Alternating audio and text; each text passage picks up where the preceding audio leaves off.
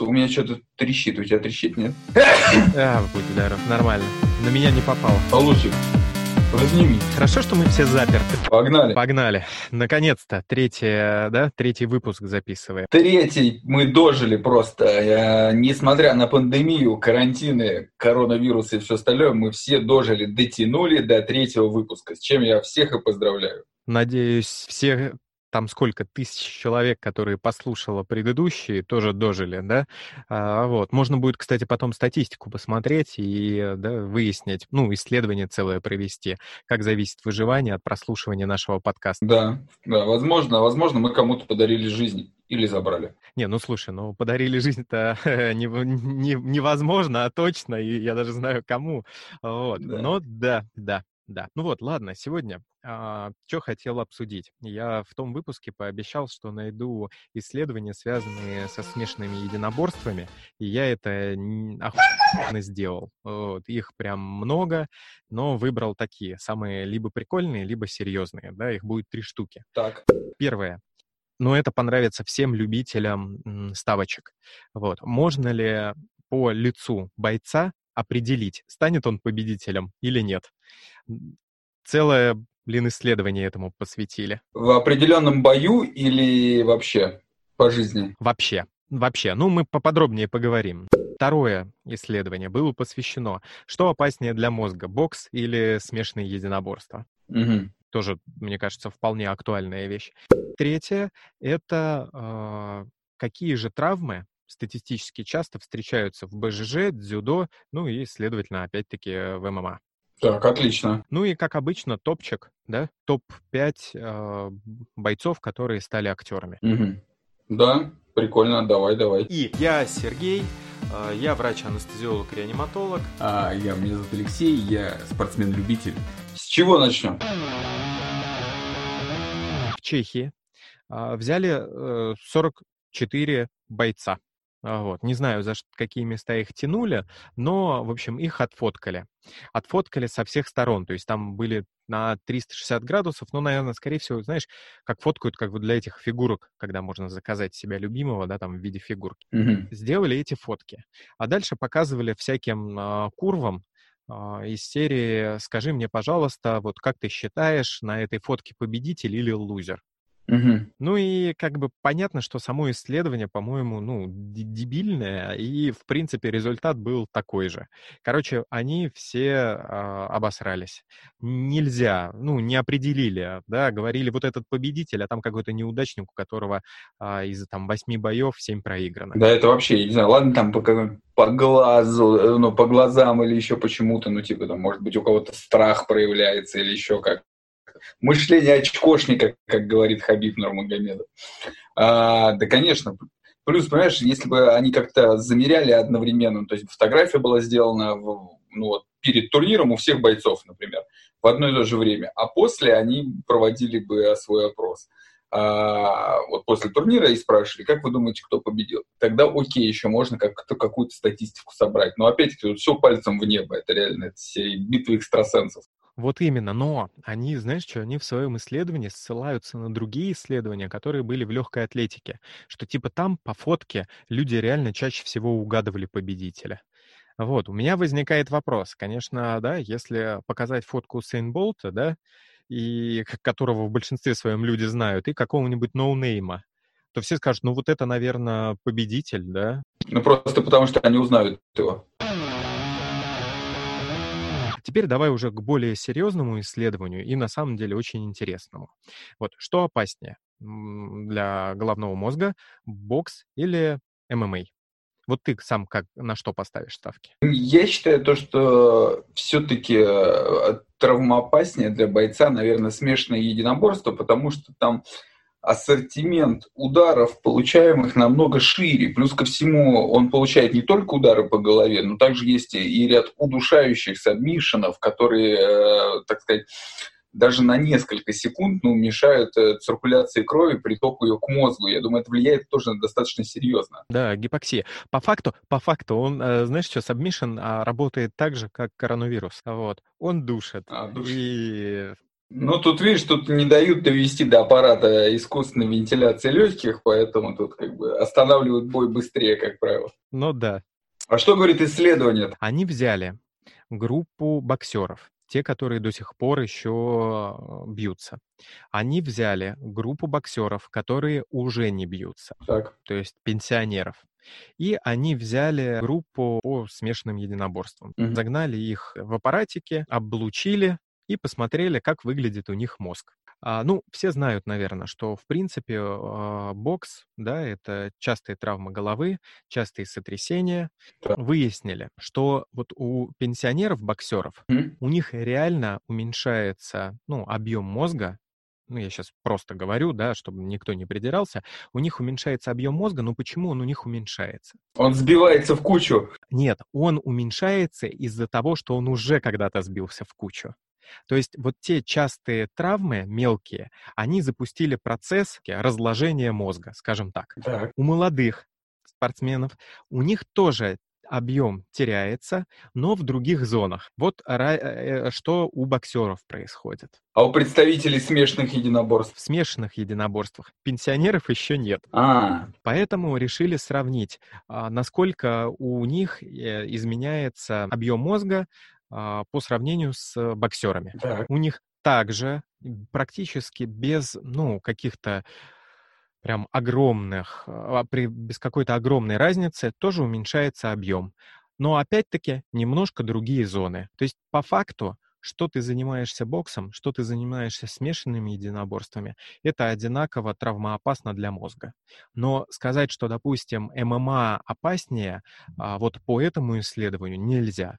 Может быть, там будет дальнейшее какое-то исследование, более прицельное, но пока нельзя. И что еще очень важно, а, вот эти исследования, как исследователи какую сноску дают, что, скорее всего, а, участвовать в исследовании стали люди, ну, которые переживали за свое здоровье, да, ну, то есть которые, может быть, уже и отмечали какие-то нарушения. То есть они обследовали только тех, кто сам согласился, а они, может, и согласились из-за того, что уже стали подмечать, что срут в штаны, да, забывая их снять. И еще что не сказал, что кроме того, что их э, просканировали, им мозг головной, дальше им еще давали тесты, ну, типа а на сообразительность чтобы э, проверить, есть ли дегенеративный процесс в умственных способностях. Угу. И, следовательно, вот это вот исследование длилось э, два года. Два года они тестили людей на умственные способности? Да. Ну, эпизодически они их там вызывали, они там эти тестики проходили. То есть они тестили одних и тех же людей на дистанции или просто в течение двух лет они находили разных людей? Одних и тех же людей в течение двух лет. Слушай, ну тут тоже такой ТТ-тест на самом деле очень предвзятый по причине того, что э, много людей, которые, например, профессионально занимаются спортом, они немножечко, э, так сказать, слабее в других видах жизненной деятельности, в том числе, возможно, в каких-то научных или еще чем-то, просто потому что они не уделяют этому достаточно времени. Слушай, ну там тесты простые были, там тесты были на внимательность, а, знаешь, там из серии а, «Выбери пару», да, там, когда закрытые, да, картинки, и ты их по одной открываешь, если не совпало, ну, закрываешь, вот такого плана тесты. Вот, с ними, в принципе, даже детишки справляются, но я с тобой полностью согласен, да, что ты просто не, не из-за того, что дебил, а просто из-за того, что ты э, эту зону мозга не тренируешь, ты, ну, это не делал никогда, и все. Вот, кстати, да, вот тут очень важный момент подняли, что хорош шеймить э, спортсменов. Да. Мне кажется, это в большинстве своем просто из-за зависти, да, либо да, они много зарабатывают, будь то многомечисты, да, или там хоккеисты, либо просто они достигли чего-то большего. Да, они их шеймят за какую-то их, не знаю, так э, называемую тупость или глупость, да, возможно, они действительно там э, не шарят за какие-то вопросы, но те, кто их э, пытаются за это, ну, как-то подтянуть, они зачастую сами недостаточно глубоки в познаниях в тех или иных вещах. Просто они как бы знают чуть больше и уже как бы пытаются этим кичиться, в то время как если спортсмен попытается затянуть их на свою, так сказать, э, ну, на свое поле деятельности, то там они э, точно, точно проебут. Волков закончил Бауманку, между прочим. А уж его а тренер-то тот, да, и в кинематографе шарит и тащит просто. Травмы в БЖЖ, дзюдо и смешанных единоборствах. Что это было за исследование? Это исследование из Америки. И а, там ученые изучили около 40 тысяч человек, которые получили травмы на тренировках или соревнованиях. Травмы за период с 2008 по 2015 год. Какая самая частая а, была травма, как ты думаешь? А у борцов или вообще у всех получается? Вот у борцов. Ну, БЖЖ давай и дзюдо. Да, БЖЖ и дзюдо. Ну, я думаю, травмы колен, вывихи какие. А, ну, вот смотри, на самом деле, а, в плане именно, ну, самой травмы это было растяжение связок. Это наиболее частое в БЖЖ и дзюдо.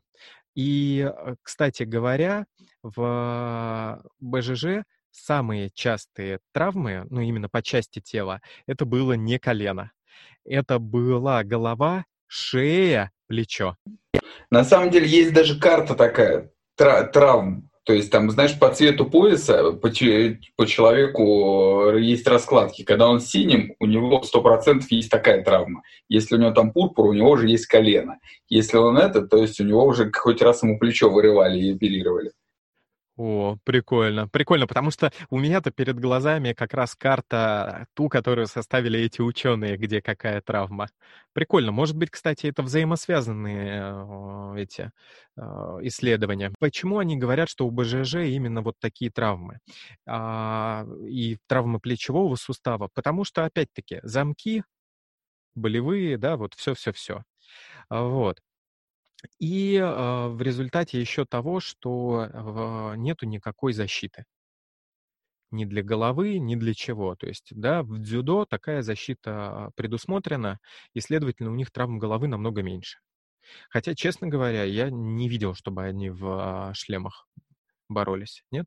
Дзюдоисты? Да нет, я тоже не видел. Там нет ни шлемов, там даже защиты паха нет, если по-честному. А, может быть, это американцы как-то отдельно? Трусливые пиндосы, думаешь? А, думаю, да, да. И, а, типа, они еще написали, что а, в дзюдо мягче татами. А, вот, то есть еще из-за этого чуть-чуть слабее прилетает. Вот. У ММАшников чаще всего это ссадины и синяки. Ну, ссадины, это, наверное, имеется в виду сечки. Ну, э, да, но ты понимаешь, как бы в медицине считается любое повреждение кожного покрова — это ссадина. Сечка — это более глубокое, скорее, повреждение, и в основном это все-таки на лице, да, на голове. Вот. А ссадину ты можешь получить и, ну, там, э, на плече, на ноге, да, об э, этот ограждение это все-таки можно потравмироваться. Ну да, слушай, знаешь, что я хотел еще, подожди, вернуться к первому, а, к тому, что говорят, что травм в дзюдо, например, меньше, потому что там татами а, потолще. Есть такая тема. Но в БЖЖ, как правило, сто... стойку вообще не отрабатывают. Ну, то есть один, знаешь, одно занятие на 10. А, а, это в лучшем случае. А в дзюдо э, кидают на каждом занятии. Поэтому наоборот, мне кажется. Вот, и об этом, и вот об этом они как раз тоже исследователи написали, что дзюдо а, больше отводят а, даже времени для самостраховки. То есть люди, которые занимаются дзюдо, чуть лучше соображают, как приземлиться, чтобы без травмы. Поэтому да, ты видишь, ты прям четко все это подтвердил. А, вот. И что еще-то важно, что у дзюдо, кстати, чаще повреждается колено, вот. И еще пальцы. Просто там, понимаешь, в чем дело? Там даже кимоно, а куртки дзюдо, они намного грубее. То есть, если ты схватился хороший захват, а тебе вырвали, то его зачастую вырывают с пальцами или с ногтями. Дальше. А, по травмам ММА. Понятное дело, голова часто. Вот. И все травмы связаны с ударами в большинстве своем. Вот. И они даже сакцентировали внимание, что травм очень много тех, которые не фиксируются сразу. То есть люди обращаются потом. Некоторые, ну, там, забивают на это, да, а там через денек становится хуже. Вот. Кстати, недавно же кто-то в боксе, да, отъехал. Годика два назад, по-моему, да? Да, да, да, был, был спортсмен. Не, вообще, на самом деле, это довольно-таки часто приводит к каким-то инвалидностям. Ну, не довольно-таки часто, но бывает. Но к, смерти, к смертям, ну, редко. Плюс, я думаю, те люди, которые занимаются, они так или иначе отдают себе отчет рискам и на что они идут. Иначе бы они не зарабатывали такие деньги. Самое главное, как мне кажется, в этом исследовании, а, самый главный вывод, какой сделали, короче, большинство травм, полученных в БЖЖ и дзюдо, получены на тренировках, а ММА на соревнованиях. Почему? Потому что, ну, как бы на тренировках э, чаще что-то новое дают, и как бы это проблема отработки. Или э, на соревнованиях настолько жесткие правила, что, ну, все-таки эти правила снижают травмоопасность. Потому что в ММА все-таки не такие жесткие правила, да, и, ну, логично, что скорее люди на тренировках себя жалеют, а на соревнованиях полностью отдаются. Короче, я думаю так. Я думаю, да. Во-первых, потому что на соревнованиях регламент правил достаточно строгий, там э, до определенного, ну, по БЖЖ до определенного цвета пояса ты даже не имеешь права делать э, болевые на ноги, да, на тренировках, и все-таки периодически проходят. Во-вторых, э, есть, если ты на тренировку по БЖЖ, у нас, например, все борются со всеми. То есть там нет такой градации особо по весам и поясам. И зачастую самый опасный в плане травм соперник – это белый пояс, который приходит только заниматься и ничего не умеет, э, не знает, как правильно что-то делать, и обязательно тебя покалечит, потому что сражается как будто на чемпионате мира по черным поясам в финале. Постоянно выходит биться насмерть. Вот, и это самое опасное. И каждая тренировка, это, как правило, там целый час идет роллинга, чистой борьбы. И, ну, реально, когда ты целый час борешься, ну, так или иначе, почему тем более есть там три или пять дней в неделю, то просто за счет того, что этого очень много, велик, велика вероятность травмы. А на соревнованиях, ну, при совокупности, даже если они проходят несколько дней, ну, борьбы у тебя там будет 20 минут. Ну, то есть плюс ко всему, там, говорю, строго регламентировано все, а, и а, за вами следят. То есть ни ты не будешь нарушать, ни твой оппонент не будет рисковать лишний раз что-то делать. С этим все понятно. Но и с ММА в том числе тоже э, все ясно. Потому что на тренировочках, э, даже во время спарринга, люди не работают в полную силу, по крайней мере, а не так, как они делают это на, соревнованиях. Там-то они понимают, что это единственный шанс сейчас выложиться полностью, показать все, чего к чему там а, что ты тренировал последнюю там жизнь, а уж тем более последние два подводящих месяца. Поэтому так и происходит. И они там рубятся вовсю и без защиты. Да, ну видишь, у нас не все сейчас российские бойцы смогут показать, что они там натренировали, да, за последние два месяца. Не, ну вроде как могут сейчас Беларуси показать. Да-да-да, тоже читал, да, эту новость про Беларусь. Вот, что, мне кажется, а, батька просто молодец, хайпанул. Пьет водочку, да, и катается на... Водочка, хоккей, трактор. Да, да, круто, круто. Вот, ну, слушай, не знаю, мне кажется, не состоится все равно. Да, конечно, нет. А, знаешь, я вот когда это исследование читал, подумал, жалко, что нет греко-римской борьбы.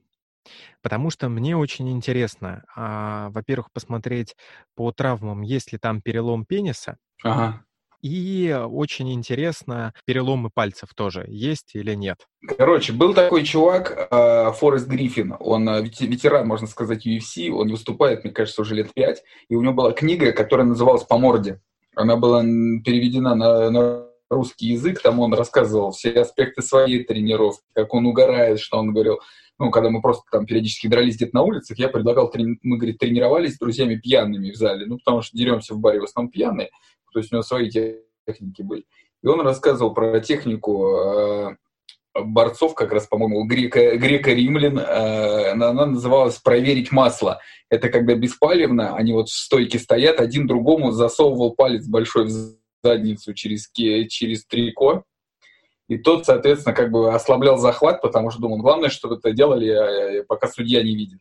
Потому что когда тебе там 100-килограммовый мужик это пытается сделать, естественно, ты его выпустишь из захвата. И вот это как бы э, прям имел, так сказать, официальное название «Проверяли масло». Хорошая история, блин. Вообще всем советую книгу Фореста Гриффина «По морде». Она раньше была в книжных, ну, тоже лет пять назад, сейчас, наверное, уже не найти. Но можно поискать где-нибудь на Авито, кто-нибудь, наверное, продает. Да, да, слушай, у нас образовательный прям подкаст практически. Конечно, мы же люди образованные. А что еще-то а, интересно? А, это то, что вот эти замечательнейшие исследователи обратились к администрации, ну, там, я не знаю, к руководителям страны, чтобы э, как бы посмотрели на ММА и чтобы как-то чуть посерьезнее относились к правилам и всему остальному. То есть они прям в шоке от количества травм, сказали, что нет, нет, нет, это надо как-то регламентировать, урегулировать. Ну, то есть вот тоже такие, знаешь, да, да, добрые советчики. Слушай, в Америке не во всех штатах, по-моему, в Нью-Йорке только с прошлого года вообще разрешили ММА официально легализовали. То есть э, где-то там все разрешено, а где-то до сих пор запрещено смешанные единоборства. Правила сильно изменились. Они раньше-то бились более жестоко. Конечно, на первых турнирах UFC можно было кусаться и бить головой. Вот, вот. Это же он, по-моему, да, был в э, веселые 90-е, конца нулевые, как восьмиугольник, да, на кассетах продавалось? Да, да, как, как э, бои без правил назывались. Да, бои без правил, точно. А, и нельзя тогда не вспомнить э, нашего суперспортсмена Рыжего. Рыжий Тарзан. Повелитель муромских лесов из рода серых псов.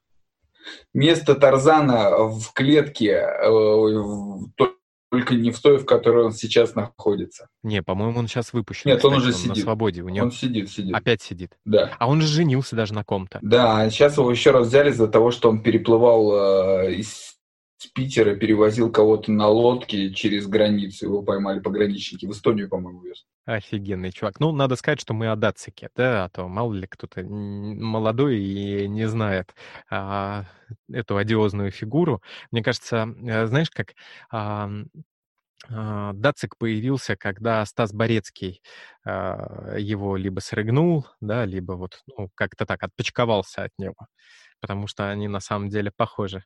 А ты, кстати, слышал, что Стас Борецкий, Стас Борецкий сказал то, что Грета Тумблер – это его дочь? Нет, не слышал. Он признался, да. Уровень. Взял на себя ответственность за Да? этот теракт. Ага, Да. ну я понял. Ну он там, кстати, «Брат 3» снимает. Ну или хотел снимать. Брат 3 снимает, да. Да, да.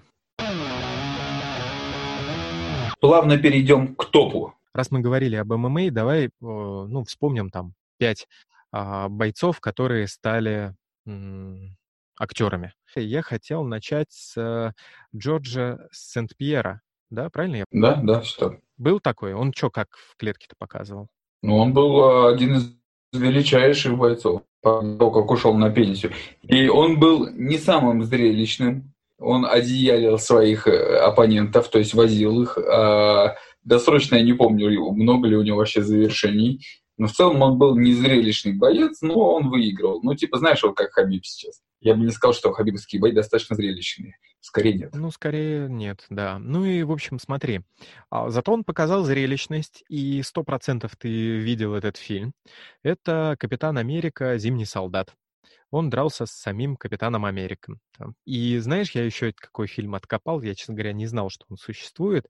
Это «Кикбоксер. Возмездие» с Жаном Клодом Ван Дамом и целым ворохом списанных э, ММА-звезд. Подожди, он же фильм какого-нибудь года, там, 90-го, наверное, да? Нет, нет, это 2000, по-моему, из серии 16 год. Это продолжение кикбоксера. То есть, когда там все уже винтажные собраны, да, вместе? Вот, я о чем и говорю. Да-да-да-да-да-да-да. Да. Но сейчас, видишь же, у Ван Дамма был сериал, который так и назывался, и его это немножко вернуло в игру, и пошли всякие, ну, еще фильмы, пересъемы.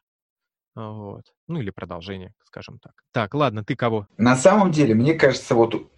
а, сейчас я, подожди, мне кажется, вот у бойцов списанных, условно говоря, сбитых летчиков или завершивших свою карьеру, у них сейчас перспективы, чем заниматься, очень много. Начиная от рекламы и все остальное, там, ты, непосредственно тренировками или там открытие своих школ. У нас-то они, конечно, все сразу идут вступать в Единую Россию, А в Америке там э, выбор намного шире. То есть им не обязательно становиться на какой-то киношной деятельности. Да, там пока нет единой России. Мы все этого очень ждем. Э, вот. Ну, не, ну, не все, но многие хотят, чтобы там тоже была единая Россия. Хотя, подожди, ты вот говоришь, вступают в единую Россию. Прости меня, а кто в коммунистов-то вступил, а? Ну, ну, Джек Монсон уже не знал, куда вступить просто. Он уже вот тот человек, который совсем некрасиво стареет и который ввязывается просто куда бы ни позвали. Ладно, ты кого вспомнишь? Слушай, я вспоминаю, мне приходит на ум Роман Зинцов. Я думаю, если нас алды здесь там слушают, они помнят его карьеру в М1. А, я не скажу, что она какая-то была блистательная, прямо у него, по-моему, равное практически количество побед и э, проигрышей, но в любом случае был топовый чувак и сам по себе очень крутой мужик, я с ним лично знаком. И в фильме Балабанова «Сестры» он в один... Он играл э, охранника, э, охранника Сергея Бодрова, когда вот они пришли в тир стрелять. Угу, да-да-да. И помнишь этот момент? Да. А, и он как раз разговаривал этому, сказал э, владельцу тира, когда он говорит, ты что, нас обмануть хочешь, а, чурка? Это как раз вот был Роман Зинцов. Роман Павлович. Есть еще это Ронда Роузи, да, которая ну, по здоровью съехала с UFC. А, вот. Она была в «Форсаже 7» и в «Неудержимых» тоже. Слушай, ну она не то что съехала в UFC, она ушла больше в рестлинг, мне кажется, потому что там прикольнее, там менее бьют по голове. Ее надломили, то есть она была очень уверена в себе, и мне кажется, ее морально надломили проигрыши. По-моему, Холли Холм она проиграла, а потом еще кому-то. Слушай, ну последний, последний проигрыш или там первый самый большой проигрыш у нее был все-таки с э, повреждением черепа, поэтому как бы это не самое крутое, что может быть. Ну, возможно, возможно, но есть люди, которые после более серьезных травм возвращались. Такое. Ну да, когда тебя пробивают уже до, до больнички, уже тяжелее потом морально собраться. Есть еще чаще всего зарубежники, а все указывают Джину Карана. Джина Карана, с ней был фильм. А, прям полноценная. Она там почему-то, знаешь, Джина Карана, когда выступала, она держала себя в руках. То есть она была в весе, по-моему, ну, очень маленьком. Я не помню точно, какой дивизион, с кем она, по-моему, ее с Крис Сайберг она э, первый раз проиграла. Это какой-нибудь там восьмой был, был, седьмой. Могу путаться. Э, давно она пропала с радаров. Но потом она так разожралась и ушла сниматься в кино. Возможно, она параллельно ушла сниматься в кино, что там она прям ну, раза в полтора больше, чем когда дралась на, на канвасе. Да, ну, кстати говоря, это сейчас вот как, знаешь, такое а, предостережение для всех, кто сидит а, в самоизоляции, да, что вы не ешьте много, а, мало двигаетесь, если, ну, даже сравнивать с тем, когда там просто ходить на работу, а не как-то заниматься спортом, столько энергии не нужно человеку, который просто сидит дома. Вот, помните об этом и хоть какую-то разминочку что-то делайте. Ну так вот, Джина Карана в фильме «Нокаут» играла. Там она уже такой пончик. Да, но, знаешь, она же еще была в «Дэдпуле». В Дэдпу... А, в «Дэдпуле», да, Джина Карана, точно, сто процентов. Она же была одним из этих, э, из антагонистов. Да, да, она же подчинялась этому Аяксу, по-моему, так этого чувака там звали. Да, да, да. Ни хрена, я даже забыл. А еще знаешь, где она? Она еще в «Мандалорце». На самом деле, а, деле она много где, то есть она реально ворвалась в Голливуд, вот, он ее принял, хотя, честно говоря, я не могу сказать, что у нее какие-то там гениальные актерские способности, но окей. Но, ну, а, за, зато с ней очень, думаю... очень мощно смотрится, подожди, зато с ней очень, может быть, она не такие крутые у нее там актерские способности и внешность сейчас э, такая, но э, она очень круто делает вот именно бойцовские сцены с ней. То есть там прям реально, я помню, в фильме «Нокаут» там и армбары, и броски какие-то, и вертушки крутила, и не такие, как вот, не знаю, в российских сериалах по рен а вот именно «Эгегей» кричали они. Соглашусь, соглашусь. Хотя, ты знаешь, вот тот же самый Киану Ривз, который, в принципе, да, нигде не выступал, ну, не, не был профессиональным спортсменом, вот, он же активно... Он занимается джиу-джитсу. А, он занимается джиу-джитсу, да? А, ну все, тогда вопрос снят. Да. Ну, я просто хотел сказать, что он тоже э, все очень здорово делает. -то. У меня было кимоно до Ордай, как у него даже. Как у Киану Ривза. Ну и на первое место, я думаю, надо поставить Олега Токтарова. Ну, во-первых, он русский. Вот. А во-вторых, в отличие вот от Значит, трезвый. вспоминали, да, он, ты к последним видосам, да, отсылку делаешь?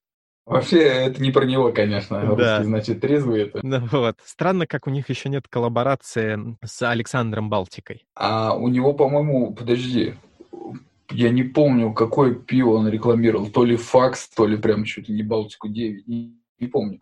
А он был лицом. Да. Пиво Факс, по-моему. А, ну окей, окей. Да. Ну, в общем, ладно. Он а, снимался вот а, на самом деле очень давно, там чуть ли не с а, там 95-го года, и он есть в «Плохих парнях 2», в «Сокровищах нации» с небезызвестным, да, Николасом Кейджем, человеком с одним лицом. Он снимался из такого последнего, это «Хищники», помнишь? Слушай, да он, он до сих пор продолжает сниматься. И, знаешь что, он даже был режиссером в а, фильме «Картина маслом». Понятное дело, я это не смотрел и смотреть не буду. Ну да, да, не, у него такой, я не скажу, что это какие-то прям топ крутые роли в крутейших фильмах, но, а, да, у него опыт огроменный, он же себя позиционирует как больше, наверное, как актера сейчас, нежели бойца. Он, вот, да, первый чемпион UFC, опять-таки там какой-то спорный момент, типа тогда это было не так, тогда было просто типа турнирка, а сейчас это намного сложнее. Но Просто турнирка, да, просто турнирка. Я видел же эту запись, где они с а, кислородом дышали в перерывах. Или после они пытались отдышаться. вот этот бой его с танком, Эбботом, да, там такое. И как бы мне так и хочется сказать, а что нынешние чемпионы смогут турнирку так пройти? Возможно, вероятно всего нет. Ну, понятно, они говорят, сейчас уровень бойцов вырос. Ну и тогда он как бы просто соответствовал уровню тогдашних бойцов. Естественно, сейчас их сравнивать не стоит. Будем завязывать тогда. Спасибо всем, кто, Дослушал. кто дослушал до конца. Пишите обязательно свои комментарии. Нам они очень важны. Да, если это вам по- помогло, как-то душевно поддержало, обязательно напишите, нам тоже будет приятно. А, Вот. И как бы до следующего прослушивания вашего нас. Да, все, ребята, услышимся, как говорится.